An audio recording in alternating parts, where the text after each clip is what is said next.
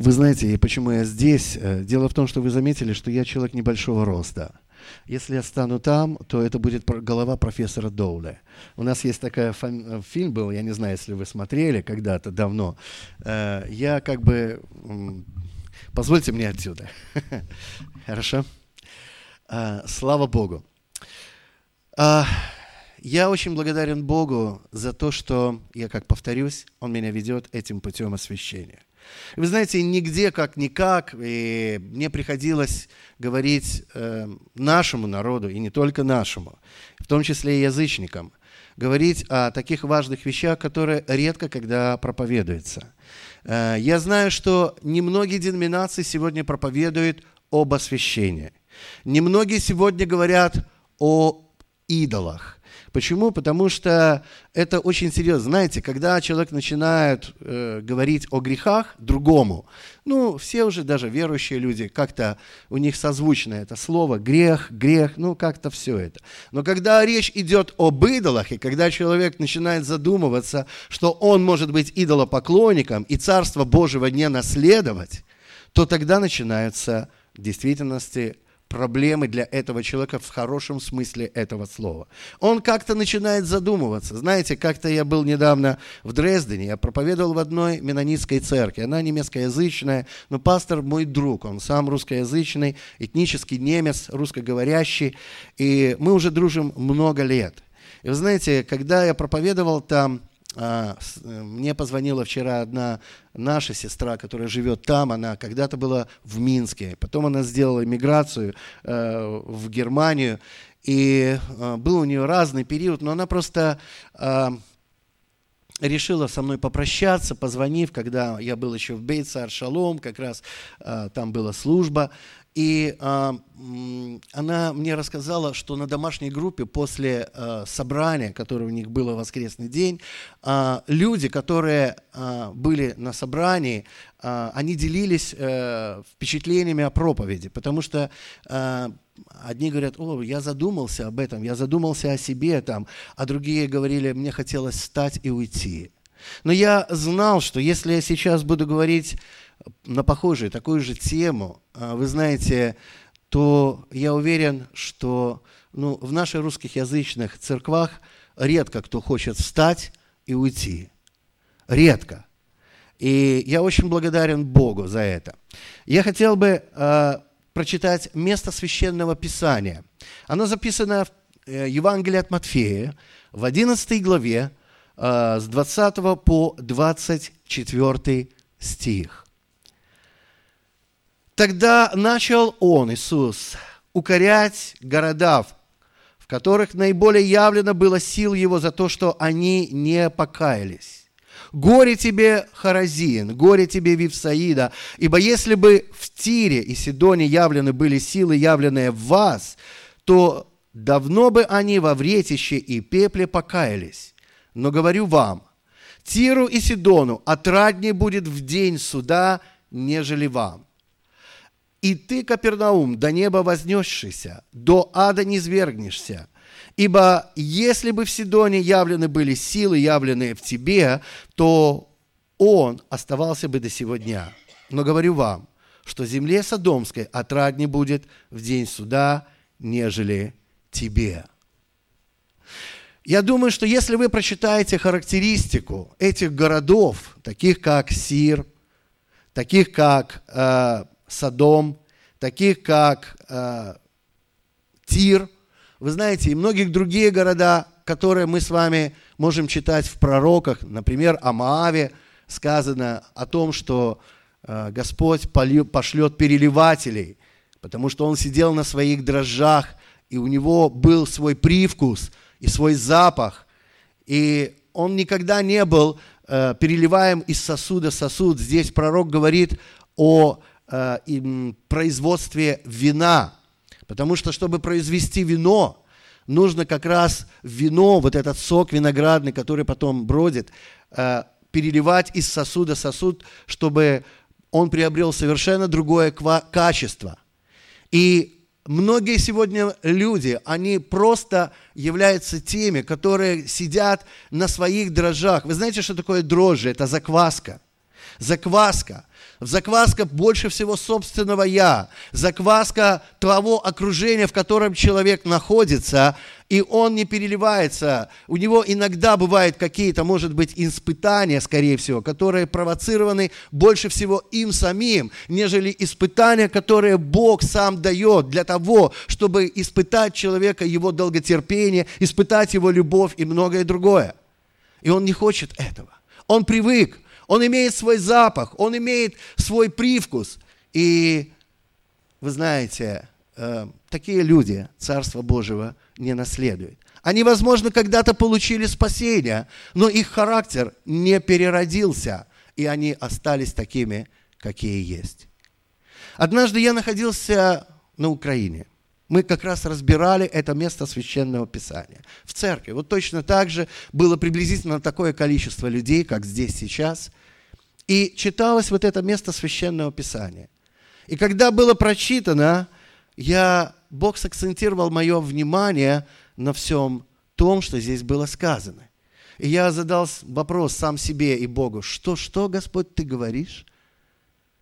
Потому что горе тебе, Харизин, горе тебе, Вифсаида, ибо если, если бы были явлены силы такие в этих городах, какие были явлены в, вашем городе, были как в Тире, Сидон, Содом, да, то тогда там бы люди бы покаялись. Я сказал, Боже мой, ну как же так?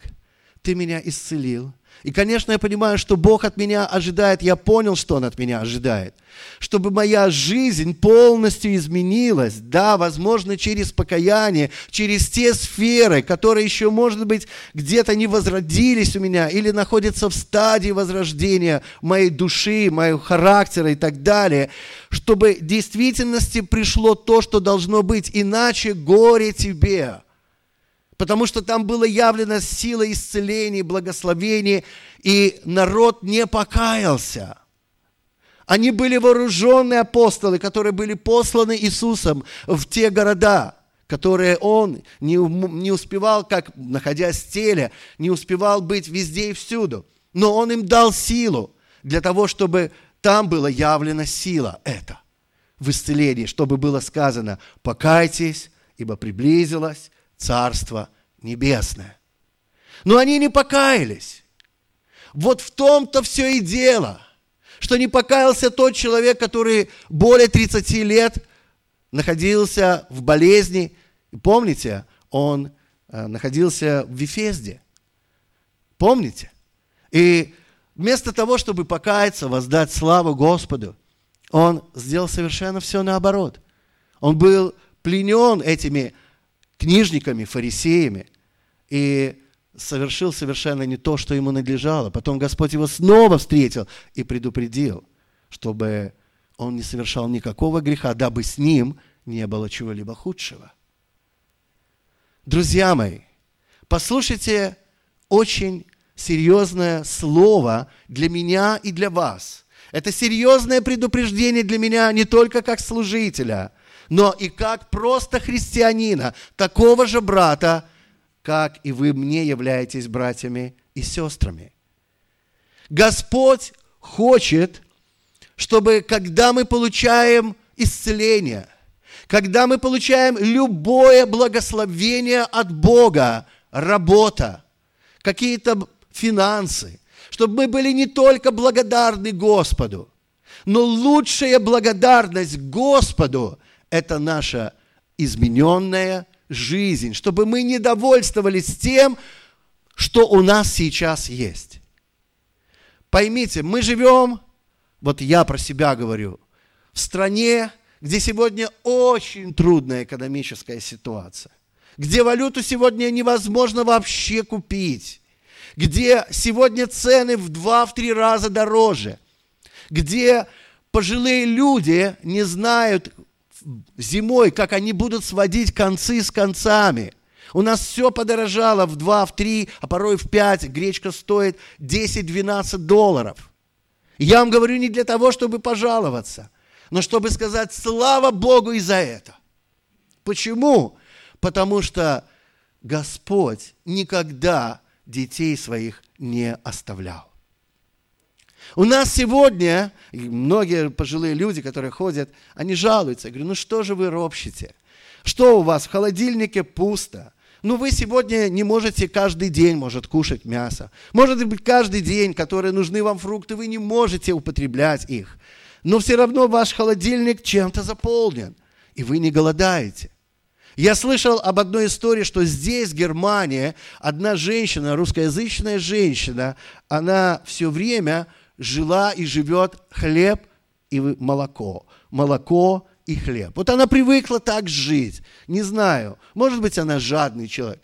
Может быть, она хочет помогать своим близким и родным. Не знаю. Но я знаю, что если даже такой человек живет таким образом, таким укладом жизни, друзья мои, чего нам жаловаться? Вы находитесь в стране, где прекрасный социал, где у вас есть свобода, где есть такое прекраснейшее здание, где есть свобода проповеди Евангелия. У нас такой свободы нету.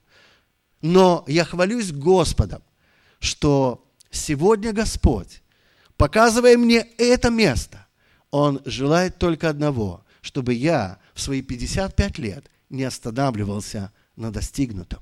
Это только начало было того, что Бог начал меня исцелять, обновлять, преображать. Это только начало, друзья мои. А как насчет того, чтобы нам в действительности полностью, всесторонне возродиться свыше? И именно не так, как, может быть, мы сами о себе думаем, не так, как мы порой сравниваем сами себя с другими людьми или с другими церквами, но чтобы мы возродились так, как сказано в Писании. Иначе горе тебе можете подставить свое имя. Можете подставить тогда свое имя. Если Бог дарует нам благословение, поверьте мне, Бог хочет изменения в нашей жизни. Чтобы полученная нами благодать была воспринята нами, принесенный был плод, и чтобы на этот плод Господь мог излить еще благодать. Благодать на благодать. Из веры в веру из славы Божией в славу Божию, на новый уровень познания Бога и преображения с тем, чтобы нам сегодня понять самое главное. Скажите, кто из вас испытывал в своей жизни? Доброго он желает, но не делает. Злого, которого не желал, делал. Или, как говорится, хотелось как лучше, получилось как... Есть такая поговорка, не так ли? Кто из вас когда-нибудь такое делал? Поднимите руку. Может быть, по сей день вы испытываете. Спасибо. Вы знаете, это называется закон греха и смерти. И тогда мы должны ответить на очень важный вопрос, друзья мои. Вы знаете, это проявление нашего характера. Это не просто то, что мы разделяемся между другими деноминациями. Это не только. Это может быть разделение внутри, группировки, какие-то кланы или еще что-то. Но я думаю, что в вашей церкви этого нету. И хочу думать о вас хорошо. Но это бывает. И, возможно, вы слышали. И, возможно, вы знаете. Но речь идет вот о чем. Нам надо задать вопрос. Мы плотские или мы духовные? И когда мы ответим на этот вопрос, нам будет понятна восьмая глава, первый стих. Ибо нет осуждения тем, которые во Христе Иисусе живут не по плоти, но по духу. И которые, которые побеждают закон греха и смерти законом духа жизни. Что это такое? Закон духа жизни. Позвольте мне вам сказать то, что вы знаете. Это не шаблон, это не что-то, это то, что называется воля Божия освящение наше. Вот это самое главное. И вы скажете, ну, возможно, я, как видел во многих церквах, некоторых вызывают, например, у наших отделенных евангельских христиан-баптистов, вызывают человека, и это называется у них освящение. Каждый начинает выговаривать ему все то, что он имеет против него, или то, что он видел – И он должен вот так стоять, подставляя правую и левую щеку, и это у них называется освящение. Нет, это не освящение. Освящает Дух Святой, который приходит для того, чтобы обличить человека о грехе, о праведности и суде. Потому что то, что в Новом Завете написано слово «правда», в действительности подлиннике – это праведность. Праведность. Поэтому сегодня очень важно, чтобы мы с вами поняли, что если мы останемся плотскими, горе тебе, Вевсаида, горе тебе, Тир. Прочитайте про Тир, параллельные места, которые записаны в этом месте, об этом городе. Я хочу вам сказать только одно. Он находился в филистимских, филистимлянских, извините, а, в окружении. Он был как раз там. И вы знаете, один из корней, который переводится филистимля, филистимляне, один из корней с иврита, это, который обозначает полагаться на свой разум. И так и написано там, что ты полагался на свой разум что ты свой ум поставил рядом с умом Божьим. Я когда узнал об этом, для меня это было, знаете, настоящим откровением. Сколько сегодня людей полагается на свой мозг? Сколько сегодня людей, которые полагаются на свое «я»? Вы знаете, ко мне проблемы три года тому назад пришли, потому что я, не видя, не понимая этого, полагался на человека, полагался на «я», полагался на разум человеческий. И я благодарю Бога, что сегодня я могу с вами делиться тем, во что Господь пытается меня вникнуть, если так можно выразиться, чтобы я вник в себя, и в учение, чтобы слушающие меня. Не потому что я, извините, что как бы использую местоимения, связанные с этим я, но я не знаю, как иначе сказать. Но слава Богу, что вы можете это слушать. И я думаю, что вы не будете тем человеком, который скажет в своем сердце, я хочу встать и пойти в другое место, послушать что-то другое. Забавный певец. Мы уже слышали такое и так далее. Поверьте мне, я вам желаю того, того, что желаю себе и своим детям. И уж сами понимаете, что плохого я вам не пожелаю. И поверьте мне, что сегодня, если мы не поймем этого, здесь, в этом месте, знаете, он начал укорять. Это написано э, смягченным вариантом. На Востоке когда Иисус говорил, Он сказал более сильным словом, которое в нашем менталитете может даже и не вмещаться, что сказал Иисус именно так. Он сказал следующее. Он начал поносить эти города. Интересно, правда? Поэтому одно дело, когда мы люди, которые можем сегодня как бы поверхностно благодарить Бога за то, что мы сегодня можем открыть глаза. Мы можем сегодня благодарить за эту прекрасную старицу, которая уже в вечности, о которой говорил дорогой брат Иван. Вы знаете, у нас в собрании была одна еврейская женщина. Ее звали Броня. Она прожила 95 лет. И вы знаете, позвольте я маленькое свидетельство вам расскажу как она получила крещение, водное крещение. Она хотела принять водное крещение, и вдруг ее не стало. Она жила одна, и я не знал, что ее сын – это тот человек, с которым я когда-то учился в музыкальном училище.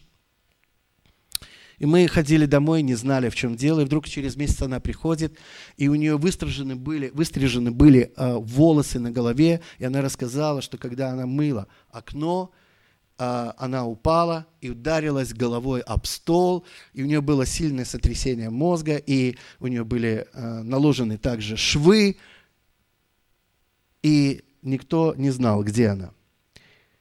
И она говорит, я все равно хочу принимать водное крещение.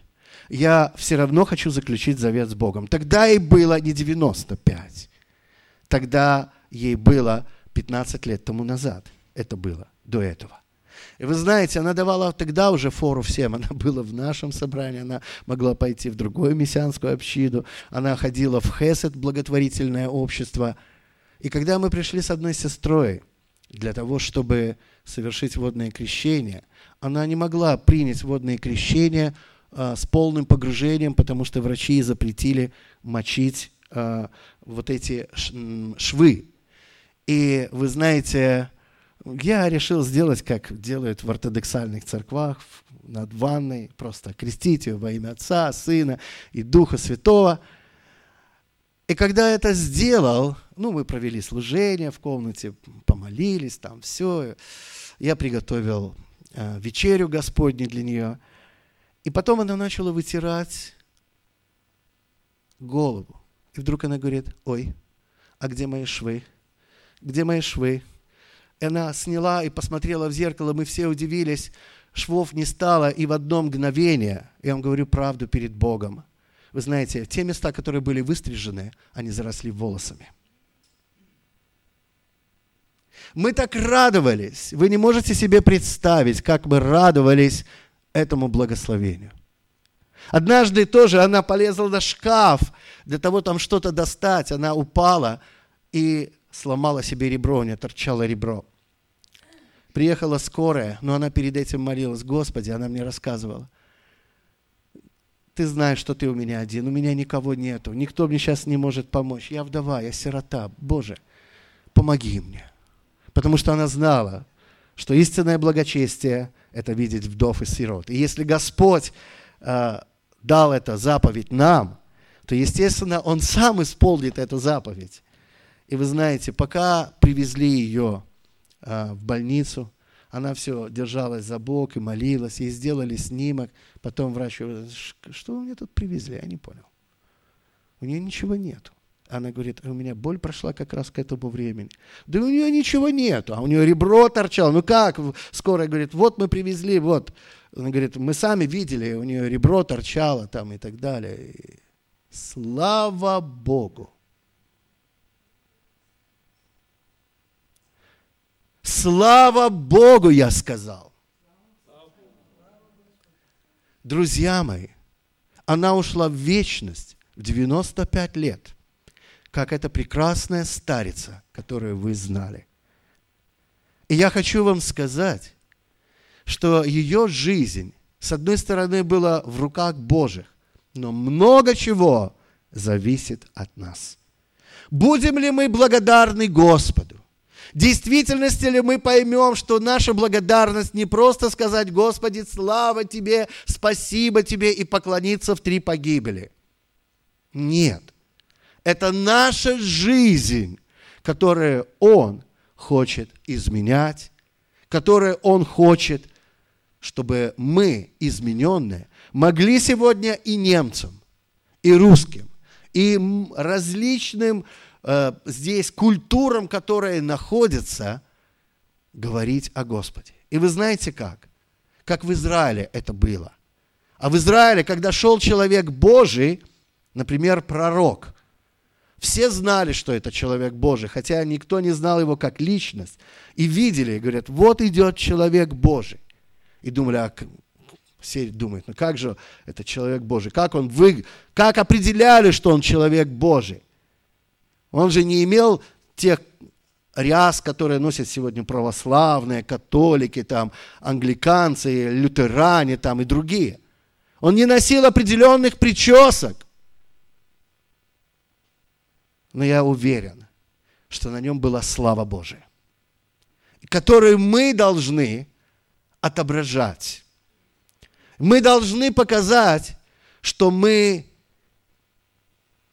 позвольте я скажу так, не православные, не католики, не пятидесятники, не баптисты, не мессианские, не там методисты или еще кто-то, но мы дети Божии.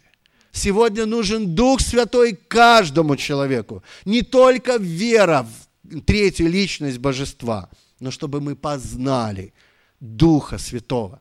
Вот видите этот свет – еще ни один ученый не знает, какова природа тока. Потому что если он откроет природу тока, ему дадут 10 Нобелевских премий. Но я хочу вам сказать, мы должны точно так же познать Духа Святого, который, с одной стороны, есть свет, и который в то же время есть тот, который все же Святой Дух, который хочет, чтобы мы были святы, и без святости никто не узрит Господа. Поэтому я бы хотел бы, чтобы в моей жизни, я не знаю, как вы, чтобы мне Господь при всем том, что Он сделал в моей жизни, исцеление от эпилепсии, исцеление от цирроза печени, множество других исцелений, которые Бог мне являл. Поверьте, я вам говорю, что один пастор мне даже сказал, у тебя столько исцелений было в твоей жизни, что уже пора писать книгу свидетельств об этих исцелениях. Но я благодарен Господу. Великие чудеса я видел в своей жизни.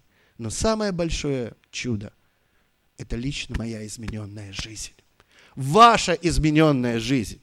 Наша измененная жизнь, когда мы уже не будем быть укоризненными или слышать какое-то поношение от Господа, а мы будем слышать совершенно другое. Раб мой, дитя мое, благословенное. Аминь. Поэтому, друзья мои, я предлагаю вам всем задуматься о всех Божьих благословениях, которые были явлены в вашей жизни. Возможно, ваш переезд сюда, в Германию, где вы жили, может быть, в Киргизии или где-то еще, и вам было тяжело и непросто – вы бежали с атеистической, возможно, страны сюда. Надо не быть довольным и самодостаточным и думать, вот я хожу в церковь, мне хорошо. 15-20 лет грею одно место, сижу на своем месте, никому не позволю занять это место. Друзья мои, забудьте это, потому что Господь приготовил там место всем.